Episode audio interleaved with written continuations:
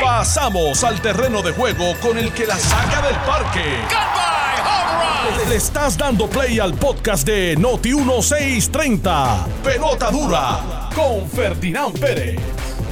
Bueno amigos, ¿qué tal? Bienvenidos a Jugando Pelota Dura. ¿Cómo están todos? Espero que estén bien. Son las 10 en punto de la mañana. Día interesante para sentarse frente a un micrófono, analizar las cosas que pasan en Puerto Rico. Hoy tenemos muy buenos invitados. Vamos a hablar de múltiples temas. Obviamente el tema central es lo que está ocurriendo en el país, esta lucha de poder que se está dando que es la portada básicamente de todos los periódicos y el tema central en, las casas, donde quiera que uno se mete. Bueno, pues la conversación es Luma, es los celadores, es eh, la colgada que le dieron a Larry Hammer, al Contralor, etcétera, etcétera, etcétera. Eh, usted puede formar parte de esta conversación, únase al Facebook a través de Noti1630, que es la número uno fiscalizando en Puerto Rico, y también el Facebook de Jugando Pelotadura. Hoy es un buen día para entrar y comentar porque esto va a estar caliente aquí hoy. Y estoy seguro que, eh, como usted sabe, yo leo los comentarios y rápido los incorporamos siempre y cuando, hay una regla, ¿verdad? Fanático, fuera. Bueno, don Carlos Mercader, ¿cómo anda? ¿Cómo está usted? ¿Todo bien? Muy bien, buenos días, Ferdinand. Buenos días a toda la audiencia, a todos los escuchas de el mejor programa de la radio eh, aquí en Noti 1630, de pelota dura, 10 a 12 eh, dándole la bienvenida a todos los que siempre nos acompañan, pero también a los que se unen hoy por primera vez al programa. Eh, me parece que, son muchos, que son, muchísimos, muchísimos. Eh, hoy Ferdinand no vino vestido de, piloto de Fórmula 1.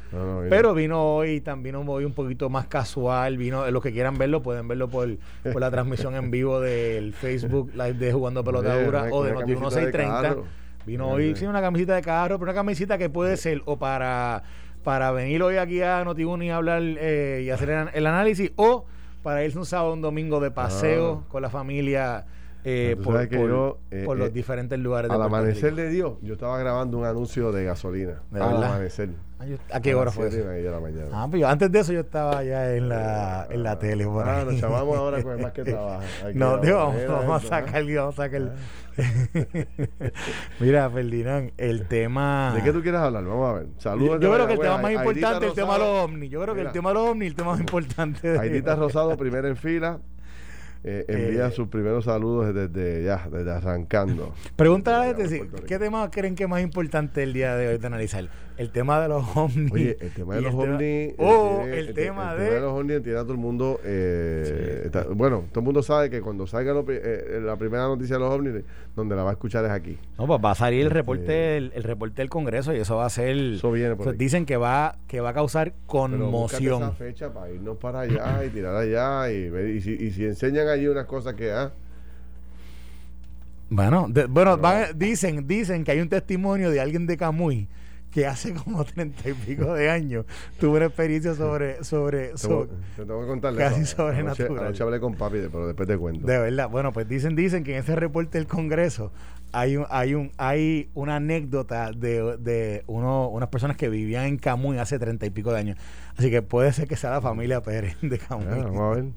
Mira eh, bueno el tema el tema central es sin duda alguna todo lo que pasó en el Capitolio en el día de ayer se volvió a convertir en noticia. En Puerto Rico cada cierto tiempo el Capitolio es el eje central eh, de una noticia importante, casi siempre noticias que sacuden al país. ¿No? Noticias bien, bien, bien eh, llamativas. La última noticia bien importante, o la penúltima, porque la última fue la de ayer. La penúltima que yo recuerdo del Capitolio, que jamás que el país estaba todo el mundo pegado, fue aquel famoso discurso de Tomás Rivera Chat contra Pedro Pierluisi. Recordarás aquel turno que cogió en el hemiciclo del Senado, eh, que es histórico, ¿no? Eh, ese fue uno de los momentos más críticos y cruciales de la Asamblea Legislativa en la historia reciente. Y el otro evento importante, así eh, sobre que genera el Capitolio, que genera la Cámara o el Senado de Puerto Rico, en esta ocasión lo fue la Cámara. Y es la decisión tomada ayer por la mayoría del Partido Popular de colgar a estos dos funcionarios, tanto Larry Selhammer como eh, Manolo Torres, eh, contador electoral. Esto, pues ya ustedes saben, ha generado un mar de discusiones y de debates y la gran mayoría de las personas defendiendo pues eh, el historial de servicio de ambos funcionarios colgados ayer. Cosa que aquí pues no vamos a dedicarle tanto tiempo porque ya lo hemos repetido. Nosotros estábamos desde un principio a favor de estos dos nombramientos de personas muy competentes. Y creo que, bueno, pues eh, eh, yo no hubiese votado como se votó ayer. Pero yo quería traer unos elementos nuevos a la discusión. Primero, eh, lo que, las presiones que se reciben cuando uno está allí, en el caucus a la hora de votar. Yo estuve allí. Y, varias veces le voté en contra a Aníbal Acevedo Vilá, cuando era gobernador. Y, eso siempre tiene consecuencias. O sea, votarle en contra. Explícale a la gente las consecuencias. ¿Qué, consecuencias tiene eso? Sí, bueno, muchas. Explícale, porque este, a, veces la, a veces la gente, la, gente que no tiene conocimiento, que no ha estado quizá expuesto a, lo que es un trabajo eh, político en el servicio público, ¿verdad? ya sea o en la legislatura o, o en el ejecutivo, a veces no entiende, no entiende esas dinámicas que se dan entre ejecutivo y legislativo cuando pasan estos choques. Pero, y a veces la gente dice, ¿cómo cuesta? O sea, ¿cómo es eso de que ahora hay guerra? ¿Qué, qué, significa, ¿verdad? Entre comillas, una guerra entre el ejecutivo y el legislativo? Oh, no, no, eso tiene consecuencias eh, para todo el mundo. Tiene consecuencias para el, para el ejecutivo y tiene consecuencias para el, para el legislativo. Y yo quería también, antes de darte ese detalle de lo que ocurrió allí, de las cosas que me pasaron a mí cuando le votaba en contra del Partido Popular, este, también quisiera analizar lo que está pasando hoy dentro del Partido Popular, que yo creo que es importante porque también tiene consecuencias al interior del partido. este, así que sin duda alguna, ayer es un día que tiene muchas repercusiones. Eh, crea, le crea un problema político al gobernador, le sacan dos figuras claves de confianza del juego el gobernador ahora eh, tiene que ripostar y tiene que ripostar duro para quedar bien con su base o hacer lo que todo el mundo está esperando es que lance un, ramo de olivo y se empiece a, dialogar, pero no creo que eso sea lo que vaya a ocurrir. Tatito va a 150 millas por hora, este, por ahí para abajo volando, y esta mañana estuvo aquí y, más que pronunciar un diálogo, eh, un, un, anuncio, un mensaje de de cordialidad, tomamos esta decisión por X, Y, Z, pero queremos volver a sentarnos en la mesa a dialogar. Eh, sacó la metralleta esta mañana. Y, entonces empieza a desquebrajarse eh, posiciones en todos lados. En el PNP empieza a salir gente en contra de la decisión tomada por el gobierno. Rivera Chat ha entrado al juego y ha hecho unos pronunciamientos bien importantes. Los hizo anoche en el programa de televisión, donde está cuestionando la forma en que se está atendiendo el tema, sobre todo de los celadores y está emplazando al gobernador para que pare esto. Fíjate que no es un comentario por afuerita. Rivera básicamente está emplazando al gobernador, detenga esto. Usted es la persona que tiene la autorización para hacerlo y el poder, ¿no? Bueno, cuando en un momento dado quien tenía el poder era la legislatura, pero la legislatura pasó el proyecto que aprobó todo este proceso. Así que, por eso, pero, pero así que pero yo creo que, que, que lo de Rivera de ayer es un poco lo que yo te planteaba también. O sea, todos estábamos a favor de la llegada de una corporación que pudiera darle vida a este, esta autoridad. Pero lo que ha pasado en los últimos días, sobre todo en los últimos días con los testimonios de los celadores, que es lo que todo el mundo quiere como que proteger, pues ha sido dramático y entonces él entra en esta coyuntura particular diciendo, mira, pero ¿cómo vamos a dejar esto suelto? Hay que atenderlo. Ese por un lado, eso por un lado. Pero a mí, a mí lo único, o sea, yo lo único que, que quisiera, quisiera comentar sobre, sobre la aparición de lo de, y lo que Tommy y lo que Tomás Rivera Chats ha estado diciendo estos últimos dos días. Ayer, bueno, en realidad ayer, ayer fue que salió el bono, dos buenos días, yo creo. O sea, dos, de esas columnas que él hace este, de opinión y también eh, luego apareció en el programa de televisión. Sí. Sacó tres, tres, este, Sacó tres comunicados corridos a, través del Facebook, de los buenos días que él Estaba, ahí estaba encendido. Eh, yo creo que que hay, un, hay un señalamiento que Tomás hace sobre ese proceso que, es muy correcto. Que va, vamos, ese señalamiento lo hemos hecho en el programa de, por los últimos último mes. Que, el, que hemos hablado del rigor que tiene que existir en el proceso por el cual están haciendo todo el proceso de transición, particularmente el gobierno que está transicionando a los empleados que no aceptan o que deciden no trabajar para, que no aceptan la oferta de Luma o que no quieren trabajar con Luma. Y en ese proceso de reubicación, el rigor que debería existir o que debe existir y, la evaluación de caso a caso, yo creo que debe ser la orden del día. Exacto. ¿Verdad? Porque no queremos, no queremos, nadie quiere, nadie quiere que, estemos enviando empleados a ganarse el mismo salario que se estaban ganando en la autoridad, pero hacer un trabajo de, de, de, largo que no hacen, que ellos no saben hacer. O pero en esa misma línea, que creo que vas en un punto muy correcto, ¿verdad? Y que yo apoyo. El planteamiento mío es, eh, ¿por, qué el, eh, eh, ¿por qué este deterioro en la toma de decisiones? Y me explico. O sea, si todo el mundo está en esa misma dirección y todo el mundo coincide en que la forma en que se ha manejado el asunto de reubicar a estos empleados de autoridad no, es el correcto, ¿por qué, esta, ¿por qué este silencio del gobernador Pierluisi para tomar una decisión que todo el mundo espera. Lo que pasa o sea, ¿qué le cuesta? ¿Por qué es tan difícil actuar? Pues, pero es que lo que pasa es que, Ferdinand, yo creo que, yo creo que sería incorrecto decir que el proceso no ha funcionado. Porque el proceso ha funcionado para muchos empleados. Pero para muchos no, hay algunos que no.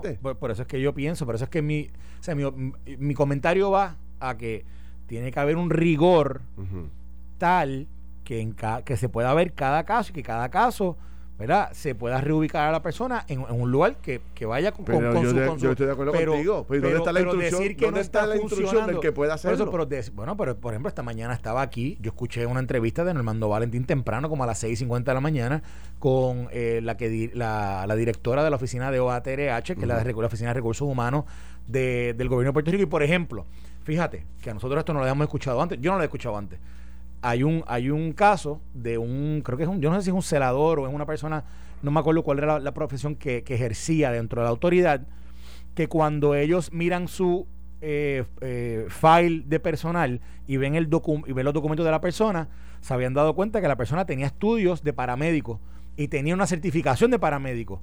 y, tú, y tú recordarás que esto se ha señalado con, mira esto, que lo pusieron, de, lo, pusieron lo, lo mandaron allá a emergencias médicas. Lo hicieron, viendo su file personal. ¿Qué yo creo que quizás pudo haber fallado allí? vamos a ver si coincidimos. Vamos a llamar a la persona. Vamos a decirle, mira, eh, para que sepa, estamos viendo tu file personal, vemos esto, vamos a, hay una posición disponible aquí en tal lugar, te vamos a reubicar allí. Y que la persona diga, mira, yo no hago eso hace 30 años, tú sabes, eso yo lo hice hace... ¿Verdad? Y esa conversación, yo el rigor que posiblemente se pueda escribir a ese proceso es, vamos a llamarlo, vamos a hablar con la persona. Yo, voy un poco más allá de lo que tú planteas. Yo estoy de acuerdo con lo que tú dices. O sea, eh, eh, eh, para que la gente sepa la evaluación, ¿por qué se asigna una persona a... De, al departamento de salud cuando es celador es porque cuando chequean su expediente sus fortalezas son en el área de la salud eso es lo que tú estás planteando y eso fue lo que ocurrió con este celador y ha ocurrido con todo se, se les reasigna conforme a su, a su, a su historia personal, pero, mira, profesión. Pero, pero, decir que ese proceso falló, contra, yo te voy a decir algo. No, no, falló, falló, falló. Pero para, para, para. ¿Puede ser mejor? Pues seguro. Puede ser mejor. Falló, el arcoíris puede salir todos los días, pero, pero no todos los días sale. Ahora, ahora, falló porque le consiguieron un trabajo vieron su documentación, tenía que ver con, lo que, con lo que había trabajado anteriormente. ¿Dónde quizás pudo haber, pudo haber sido mejor? En esa llamada. En no, esa, no, pero es que ahí está el error. Perdóname, es que ahí está el error. Dime, el error para mí está en que tú no podías perder a este funcionario. El error está en que tú como, como compañía, tú tenías que hacer todo lo humanamente posible para dejar al senador una oferta, La oferta está abierta ahora mismo. Que haber una posición Pero es que la oferta está abierta ahora mismo. Tiene que haber una posición del Estado para obligar a Luma a decir, no, no, no, no, perdóname Perdóname, nosotros vivimos en el trópico, ya vivimos los de, de, lo, de, lo de María. ¿Cómo tú me vas a decir a mí que tú vas a mandar a los que sacaron el país de la crisis en las primeras horas, buscando, levantando los, postes eléctricos, haciendo todo el trabajo que se hizo? ¿Cómo es que tú lo vas a, vas a desmantelar esa operación? No, no, no, no, no, no, no, no. Yo, como gobierno te exijo que tienes que tenerlos contigo trabajando y desarrollas un proceso, ¿verdad? Que sea transparente, amplio. Ah, y si el senador decide después de todos los ofrecimientos y alternativas para que se quede con la autoridad, rechazar y irse, ah, esos son otros 20 pesos. Pero aquí lo que hemos visto es que no ha habido realmente una atención adecuada a ese funcionario. el funcionario dijo, no, no, no, yo no puedo aceptar la oferta que me dan. Ah, pues toma, vete para aquí. Y se acabó. pero espérate, espérate, mira. Aquí los empleados de la Autoridad de Energía Eléctrica conocen del proceso de transición a Luma desde cuándo? No sé, meses, años, ¿será? No sé, no sé. Por lo menos, por lo menos, vamos a decir, vamos a, vamos a establecer que más de cinco meses ya lo conocen. Puede ser que sea más tiempo, vamos a decir que son por lo menos más de cinco meses. A estos empleados se le se, ya se había ido comentando sobre el proceso de transición. Y fíjate algo interesante, de nuevo, el gobierno dentro de esa contratación aseguró que, que empleados tuvieran empleo y que, tuvi, y, que no tuvieran empleo nada más, sino que se les pagara igual que como se les pagaba la autoridad. Igual que como se les pagaba la autoridad. Entonces, la pregunta, o sea, el, tema, el tema, después de que le aseguran el empleo, y entonces le hacen la oferta de empleo y a Luma y ellos la rechazan, eso es una decisión individual del, del empleado. Y si ellos en ese proceso de transición escogen escuchar el consejo de un jaramillo o de uno de esos líderes gremiales que le decía, no vayan allí, rechacen la oferta, no vayan a trabajar con Luma, Luma es el enemigo, pues entonces eso es, eso recae en la responsabilidad también del empleado, una decisión personal. Claro. Entonces, decir. Eso pasó. Decir que eso pasó, que el gobierno tenía que decirle, oye, no, no, no, tú como quiera tienes que contratarlo, pero, el empleado no quiere. Pero está bien, yo te admito que eso pasó. Pero tú como gobernador y como gobierno, cuando tú ves que la crisis es mucho más grande de lo que se había planificado, que el traslado de los empleados, que la decisión de los celadores iba a ser tan radical como ha sido, tú tienes que poner un detente, tú tienes que estar con oído en tierra, tienes que estar pendiente y dice, pero espérate, ven acá, llamas a tu directora de recursos humanos y dice, ¿cuántos celadores se nos fueron? Ah, ¿cómo es? Que solamente tengo 200 de 800. no, no, no, no, para, para, para el juego. Para el juego y, vamos a revisar esto. Y el gobierno, no hizo nada. Y el, Luis no, ha dicho nada sobre este particular. Y el gobierno como socio. Esa es la verdad, Carlos, tú lo sabes. no ha hecho nada. Puede haber. El gobierno como Oye, Rivera Char lo dijo anoche. El propio Rivera Char lo dijo anoche. Pero, ok, bueno, y, y Tomás Rivera Chats tendrá sus razones para estar diciendo lo que está diciendo en estos momentos y yo no no, no las conozco las, que, las razones que él tiene. Yo lo que único que estoy diciendo es que lo que a todo el mundo ha visto, lo que todo el mundo, que es de conocimiento general y público, es que aquí la responsabilidad, la responsabilidad de gobierno y Luma, unos haciendo la oferta y otros asegurándose de la transición de los empleados, se ha estado llevando a cabo ahora que, en, el, en el rigor de cómo se lleva a cabo puede ser mejor. Yo siempre digo que puede ser mejor. De acuerdo, pero fíjate, fíjate, nadie puede obligar a un empleado, Ferdinand. Yo lo sé, nadie, lo puede obligar, estoy de acuerdo. Pero esos empleados no están obligados. Esos empleados están por las circunstancias en las que están tomando la decisión. Ahora voy, voy, voy, voy. Fíjate este detalle. Tú y yo, y la inmensa mayoría de los puertorriqueños, estaba a favor de un mejor servicio, de alguien que viniera a auxiliar a la, administración de, de la Autoridad de Energía Eléctrica estaba en su peor momento, en quiebra, no daba buen servicio, no hay mantenimiento, etcétera, etcétera, etcétera. Pero todos pensamos que se iba a dar de una forma donde sobre todo a estos empleados no se les sacará del juego. Y por la decisión que fuese, hoy no están. Y tú como gobernador y como gobierno no puedes permitir eso porque no estamos en otra parte del mundo, estamos en Puerto Rico, donde cada cierto tiempo nos azota un fenómeno atmosférico. ¿Y cómo es que, cómo, pero, pero, en qué cabeza cabe que este tipo de funcionarios, fíjate que te estoy diciendo que yo estoy a favor de la privatización y de todo lo que está ocurriendo en la autoridad, pero a este tipo de funcionarios tú no lo puedes perder. Y hoy el gobierno está como si nada enganchado en una pelea con Tatito y se ha olvidado de lo básico, que es el tema de cómo vamos a salvar esta operación. Pero, fíjate a lo que yo te voy a decir, y vamos y, y, por este tema fue que comenzamos. Yo no creo que el gobierno esté enfocado en la pelea con Tatito. Yo creo que Tatito está creando esta, este problema y esta guerra. Y lo está creando. Vamos a hablar de eso. Y lo que está creando cuando va bajo unos supuestos que el pueblo no entiende. Porque supuestamente el, gobernador, Tadito dice que se metió con ellos. Vamos a hablar una raya. Vamos a eso. Vamos a y la gente no sabe qué raya es esa. Vamos a hablar de eso porque me parece que hay, por un lado, terror y miedo y decepción, y por otro lado, hay celebración en algunos sectores del Partido Popular. Estás escuchando el podcast de Pelota Dura, en Noti1 con Ferdinand Pérez. Ferdinand Pérez, estamos analizando lo ocurrido ayer, son las 10 y media de la mañana. Vamos a tener unos invitados ahorita, entre ellos a la candidata a la gobernación por Rhode Island. Está en el estado de Rhode Island. Va a estar con nosotros a las once y media de la mañana. Una boricua que, este se, perfilaría como, se perfila como una eh, posible eh, ganadora. Y si eso pasara, sería la primera mujer puertorriqueña en la historia que se convierte en gobernadora de, un, estado Wow. Eh, y si es puertorriqueña, tiene que ser buena, tenemos que apoyarla. Es durísima, Nelly es durísima. Así que tremenda persona, una persona muy. que siempre. ¿Cuándo es elección allí? Bueno. en Puerto Rico. Ella, ella nació, se crió, se hizo profesional en Puerto Rico, se mudó al estado de Rhode Island eh, al final de los 90 y desde entonces ha sido una persona, una líder de allí de ese estado y hoy día pues, se perfila como posible gobernadora. Nos hace falta otro gobernador, así que bueno, que sea en otro estado. No, sería un palo, no sería un palo. Pues muy, bien, muy bien, pues ya hablaremos con ella pendiente a los amigos que nos están escuchando que para que se unan a la, a la conversación. Mira, vamos a lo que pasó ayer en el Capitolio. Vamos a eso. Y explícanos lo que es el, el P de la C500. Explícalo, porque el pueblo no sabe. El pueblo no sabe lo que es el P de la C500. Y quiero hablarte también de, de las presiones que ocurren allí, que tú me decías que te diera un poco de historia.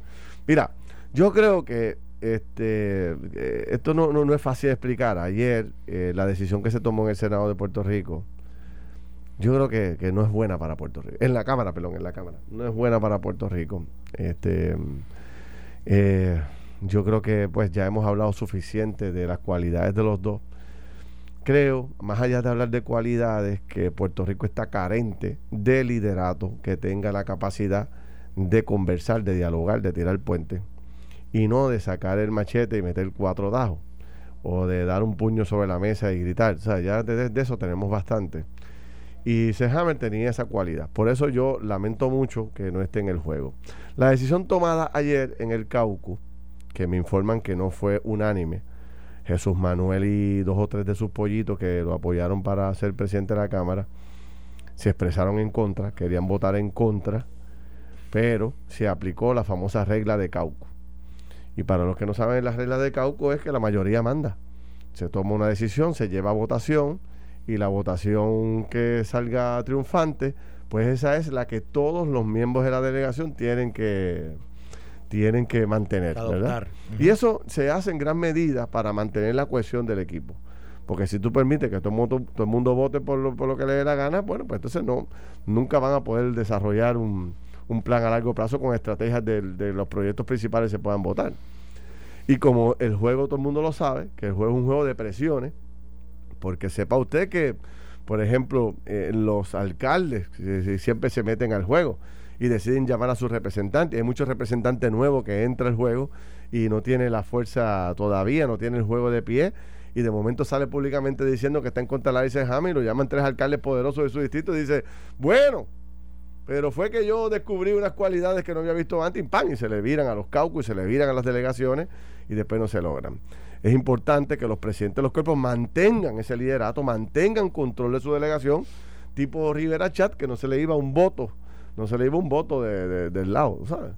Este, y Tatito Hernández, eh, esta era su primera gran decisión de derrotar a eh, un cuarto bate, el segundo en mando en el gobierno de Puerto Rico para tú hacer eso, hay que tener liderato y hay que tener eh, un equipo detrás de que te ayude.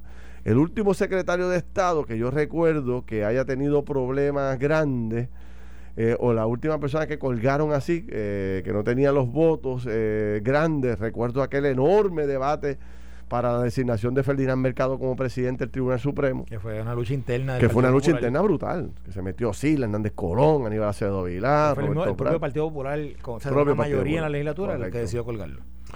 Eh, otro evento más reciente, eh, Senado de Puerto Rico, bajo el liderato de, de Tomás Rivera Chat, colgando varios funcionarios, entre ellos designados a la Secretaría de Justicia por Wanda Vázquez y le colgó varios a, a y le colgó varios, me lo recordó de la noche, a Luis Fortuño también. O sea, no es la primera vez que se hace esto, tú sabes, los cuerpos y, y, los presidentes de los cuerpos han tomado decisiones muy particulares. En el caso de pasa de la Hammer, que era, era senador, era una persona bien conocida, muy carismática, muy querida por el pueblo, y eso es lo que crea esta dinámica que se está creando hoy en el cargo de, de secretario de Estado. Pero esto ha pasado 20 veces en Puerto Rico, o sea, no es la primera vez. Este, ahora, esto crea dos movimientos, y te explico bien brevemente, dentro del Cauco. Por un lado, dentro del cauco del Partido Popular, empiezan las presiones, están escuchando la radio, están viendo los periódicos, están escuchando las redes sociales y la presión es brutal. La descarga que le están dando a los que votaron para derrotar a, a Hamel es brutal. Y falta la tuya cuando venga ya mismo. O sea, que, que, ellos están recibiendo esa presión pública y están, sobre todo los que llegan nuevos, están, uff, no quieren ni salir a desayunar, tú sabes, no quieren ir al supermercado porque se pueden coger un abucheo, se pueden coger algún tipo de planteamiento. Por otro lado, están los comefuegos, los que realmente están buscando ese tipo de líder. Y el Partido Popular ayer, eh, para mí, para el Partido Popular ayer, ha nacido un nuevo líder. Un líder con las características, le pueden gustar o no a la gente, de Tomás Rivera Chat. Un tipo con mucha fortaleza de principio, que en lo que él cree, él va hasta el final y no importa las consecuencias. Yo creo, que, yo creo que Tommy te va a pedir vuelta ya mismo. Tommy te va a escribir. yo no estoy diciendo que son los mismos. No, estoy diciendo eso. Estoy diciendo que ese es el tipo de liderato que está desarrollando este Tatito Hernández en estos momentos. Y habrá que ver cómo se desarrolla. Tommy te va a pedir vuelta muchos líderes del Partido Popular deben estar gozando por lo que está ocurriendo, porque hacía tiempo que no veían a alguien con la fuerza de carácter, con el liderato, asumiendo posiciones, defendiendo el partido, defendiendo la institución, no mere what. Y cuando viene a, a las entrevistas radiales, las entrevistas se mantiene y se reafirma y dispara duro, sin miedo. El problema para mí de lo que está haciendo Tatito es que ese esfuerzo debió haberse hecho para cosas que beneficien directamente al pueblo. Por ejemplo, este tranque por el proyecto 500, que lo que hace es añadirle unos poderes que le quitó eh, Ricardo Rosselló a la Asamblea Legislativa para el tiempo posterior al huracán, que se, se, decidió pasarle unos poderes al gobernante para que no tuviera que pasar por la burocracia legislativa pues esos poderes se estaba pidiendo a través del proyecto famoso 500 este, que nadie entiende, que nadie sabe lo que es, que se les devolvieran estos poderes. Y cazar una pelea tan temprano en el juego, a cinco meses con el gobernador. ¿ah? A estos niveles. A estos niveles. A cinco meses con el gobernador y básicamente quemar la casa. Por este proyecto que al país no le importa dos centavos, pues creo que es el gran error. Yo hubiese dado esa pelea por, por, por, empleo, por la reconstrucción de las escuelas, porque se termine la reconstrucción de las casas del huracán María, porque se le asignen los chavos a las organizaciones sin fines de lucro en Puerto Rico, qué sé yo, tantas otras peleas que tú puedes dar. Por un mejor sistema de salud, por, por aumentos de sueldo de los policías, por... Mira, hay 50 ejemplos que te puedo dar. Pero ha cogido, da una batalla por un tema que la gente no sabe qué rayos es el proyecto 500. Y entonces, pues, hacer esta lucha tan dramática por esto y a cambio de esto colgar a dos funcionarios públicos como los que ha colgado, con la debilidad que nace de que tú planteabas ayer, de que el otro argumento fuerte para condicionar los nombramientos de estos dos era la reforma electoral. y, ahora y no hay posiciones oficiales dentro del Partido Popular, no hay, no o sea, hay diferencias de opiniones, no sé si tienen los votos o no, pero al día de hoy no están claros lo que va a pasar, pues me pareció que se le fue la mano en el ataque o en la negociación. O sea, Tatito vino a politiquear, pero no a legislar. Eso es lo que pareciera. Porque si fuera a legislar, hubiese un entendimiento de lo que es el proyecto 500, que yo creo que yo creo que el pueblo debió haber sabido lo que era esto. Porque si al final del día no confirmara Larry Selhammer, afecta al pueblo de Puerto Rico, pues yo estoy yo estoy tomando esa decisión en base a la raya según él que cruzó el gobernador pues déjame explicarle al pueblo lo que es el proyecto 500, más allá de generalidades. Es que aunque lo, lo explique no, es bien difícil de entender, es un proyecto eh, eh, complicadísimo. Pues, pues, pues, a mi punto, pues, no es, y a tu punto también lo que estás diciendo ahora, no es...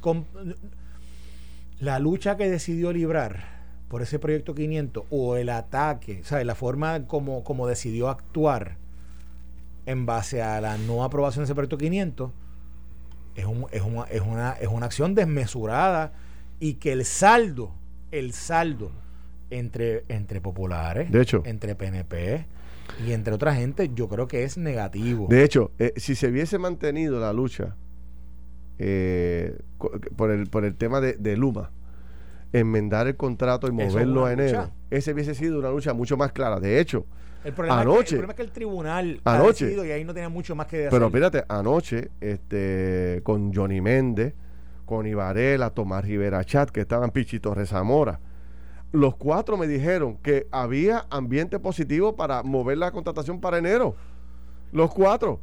O sea, que e, ese hubiese sido una lucha que quizás lo hubiese ganado más fácil que el proyecto 500, que, que como ya, ya estamos de acuerdo tú y yo, que, que, nadie entiende qué rayo es el proyecto 500. Y el tema de la reforma electoral, Ferdinand. El tema de la reforma electoral. Yo hubiese sacado esas dos cosas, me hubiese concentrado en Luma. Eh, y, con lo que está pasando con los celadores y con todo esto, probablemente hoy tuviera más apoyo del pueblo en esa decisión. Mira lo que yo te voy a decir. La reforma electoral, punta de lanza de discusión pública por el Partido Popular Democrático desde el día de las elecciones. Es más, incluso trataron de hacerlo, de, utilizarla como, como un elemento de, para persuadir el voto en el día de las elecciones. Pero posterior a ello fue la punta de lanza de lo primero que había que hacer. Estamos en mayo 26 y el pueblo de Puerto Rico no sabe qué es lo que propone el Partido Popular Democrático como reforma electoral. Sí. Eso no existe. Eso es verdad. Tendrán unos puntos, eh, ¿verdad? Este, delineados. No están allá afuera. No están allá ¿qué es la reforma electoral? no tienes a nadie del pueblo diciendo, ah, eh, analizándolo, pensándolo, discutiéndolo. Eso no existe. Y te voy a decir otra cosa. La reforma electoral le importa 8 al pueblo de Puerto Rico también. De acuerdo. Porque eso no es prioridad. La gente se concentra en la reforma electoral eh, un mes antes de las elecciones para saber dónde que se hace la transacción y cómo el voto adelantado y que estén las máquinas y que la democracia funcione. Pero venirle tan temprano en el juego a condicionarle cosas al gobierno a cambio de un voto para la reforma electoral, eso tampoco le llega a la gente. Eso no se come con nada.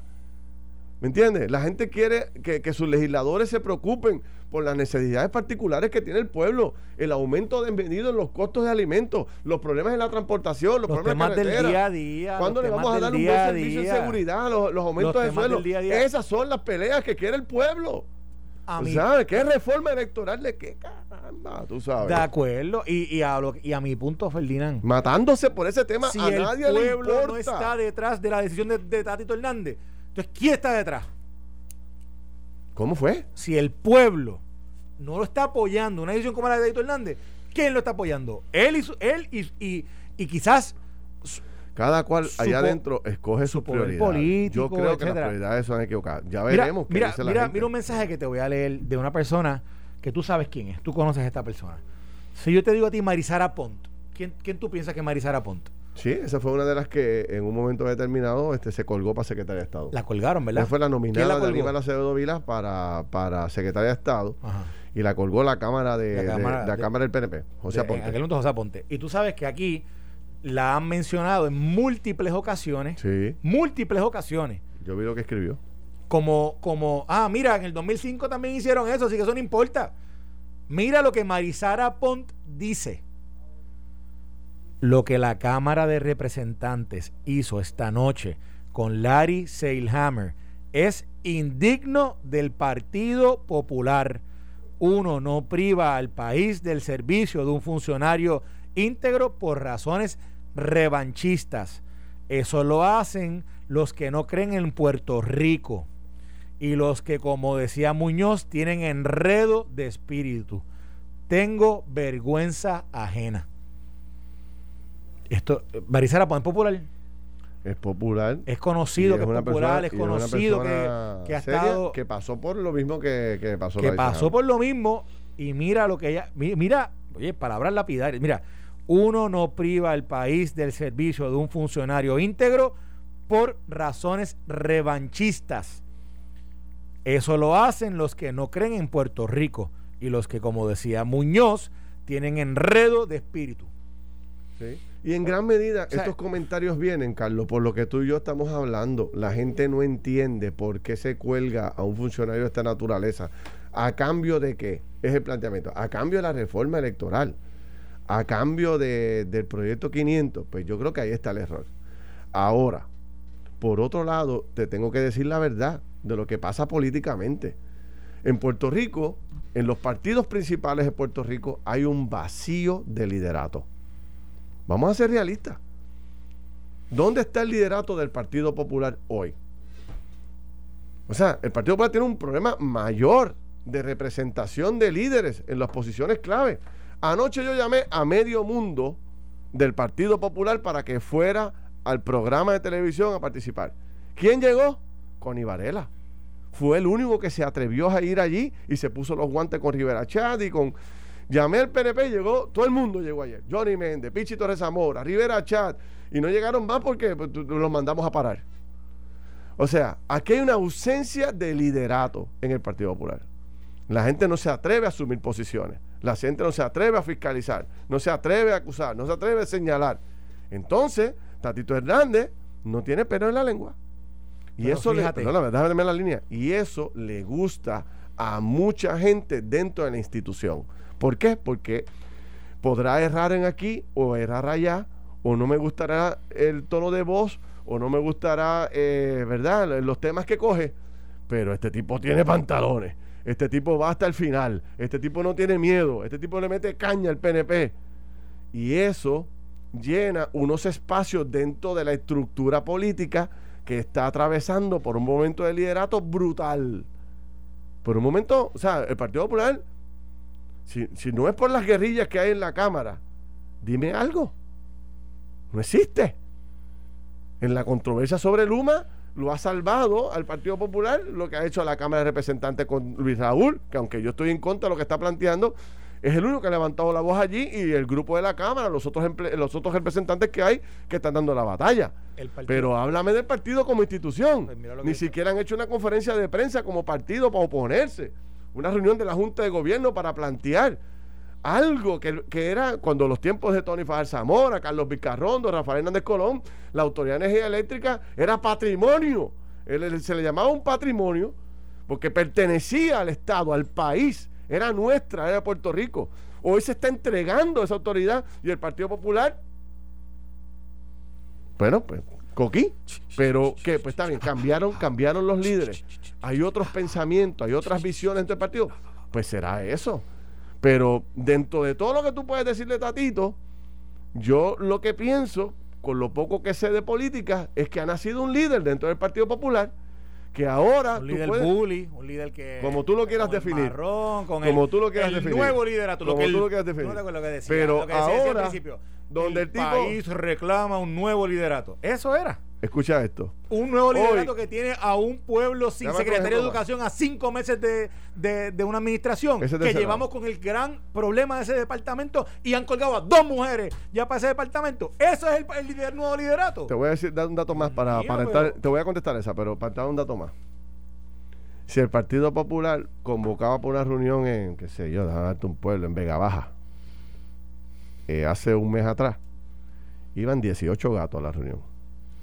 Si el Partido Popular convoca una reunión mañana y anuncia que va a estar Tatito Hernández, 22, hay 200. Van 22, no, que 200. Oye, tú conoces a la política de una forma, yo la conozco de otra. Yo te puedo, lo que yo te estoy diciendo está garantizado. Y, te voy a decir, y tú conoces más ese, ese mundo. Yo sé cómo se mueve el mundo político. Ese mundo. Tú lo conoces mucho más. Conozco, yo te digo, y conozco. Pero lo que yo te voy a decir es lo siguiente.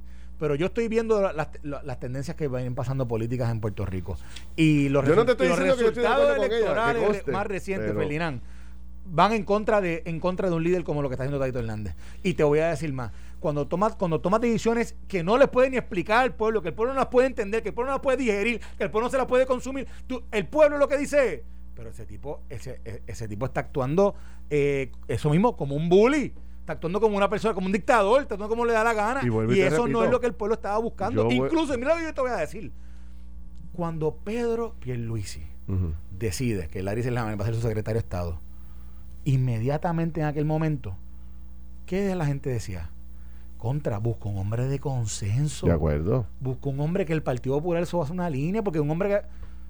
Fíjate la intención de un político de, demostrada en un nombramiento. De decir, reconozco, reconozco que necesito buscar hombres y mujeres que en estos momentos, cuando yo los presente allí, aquellas personas que van a estar tomando el juicio, la decisión sobre esto, digan, yo puedo trabajar con esa persona. Y les pone a Larry Hamel que todo el mundo entre PNP y entre PPD, la gente. De acuerdo. te voy a dar un dato. te voy a dar un dato para, para, cerrar. Pero fíjate lo que está haciendo Tatito. de acuerdo, que a una buena intención de un gobernador. Te voy a dar la razón un punto. Que no. Te voy a dar la razón un punto.